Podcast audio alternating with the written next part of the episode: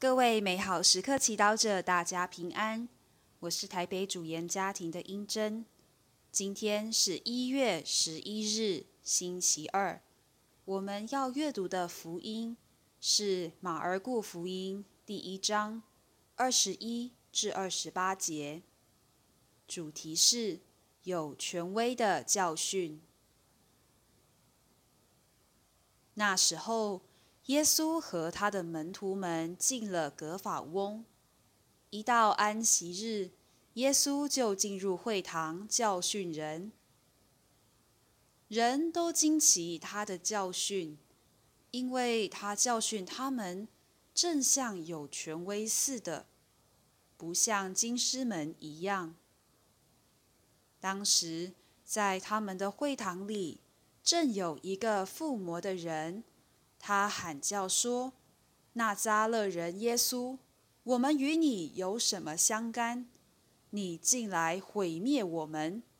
我知道你是谁，你是天主的圣者。”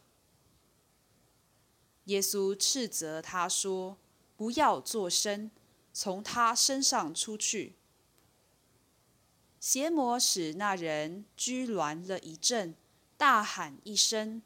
就从他身上出去了。众人大为惊愕，以致彼此询问说：“这是怎么一回事？这是新的教训，并具有权威。他连给邪魔出命，邪魔也听从他。他的声誉随即传遍了加里勒亚附近各处。”是经小帮手，在今天的福音里，马尔谷用一个很特别的词句形容耶稣。他说：“耶稣教训人们，正像有权威似的。”究竟什么样的教训是有权威似的呢？为什么耶稣的教训有这个特点？而经师们的教训却没有呢？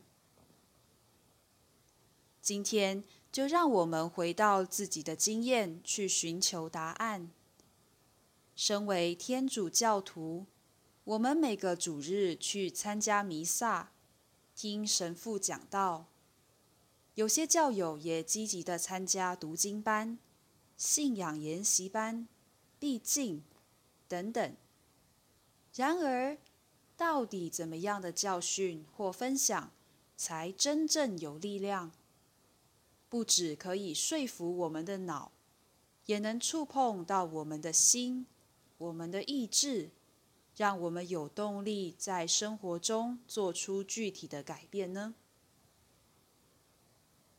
首先，有权威的教训必须贴近人们生活中所遇到的挣扎和困难。能直接明显的为我们指出通往生命的路。在福音中，我们看到附魔的人内心分裂，又承认耶稣是天主的圣者，却又情不自禁的害怕他，怀疑他。虽被魔鬼折磨得很痛苦，却又脱离不了魔鬼的掌控。耶稣看到魔鬼夺去那人的尊严，他没有对他说深奥的神学论点，也没有讨论复杂的伦理问题，而只是对他说天主的话，命令魔鬼不要作声，从他身上出去。在这短短的几句话。我们发现，耶稣把重点放在他眼前的人的需要，要把那人的尊严还给他，赐给他新的生命。试问，身为基督徒，我们与身边的人所分享的教训，是否贴近他们的生活，也是否恢复他们的尊严呢？品尝圣言。默想耶稣的教训有权威，赶出人们心中的邪魔，活出圣言，让耶稣的教训碰触到你的心和意志，并在生活中做出具体的改变。全心祈祷，主耶稣。若你的教训给予我们真正的尊严，请帮助我决心寻求你。阿门。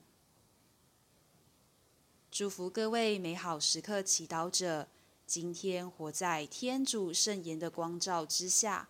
我们明天见。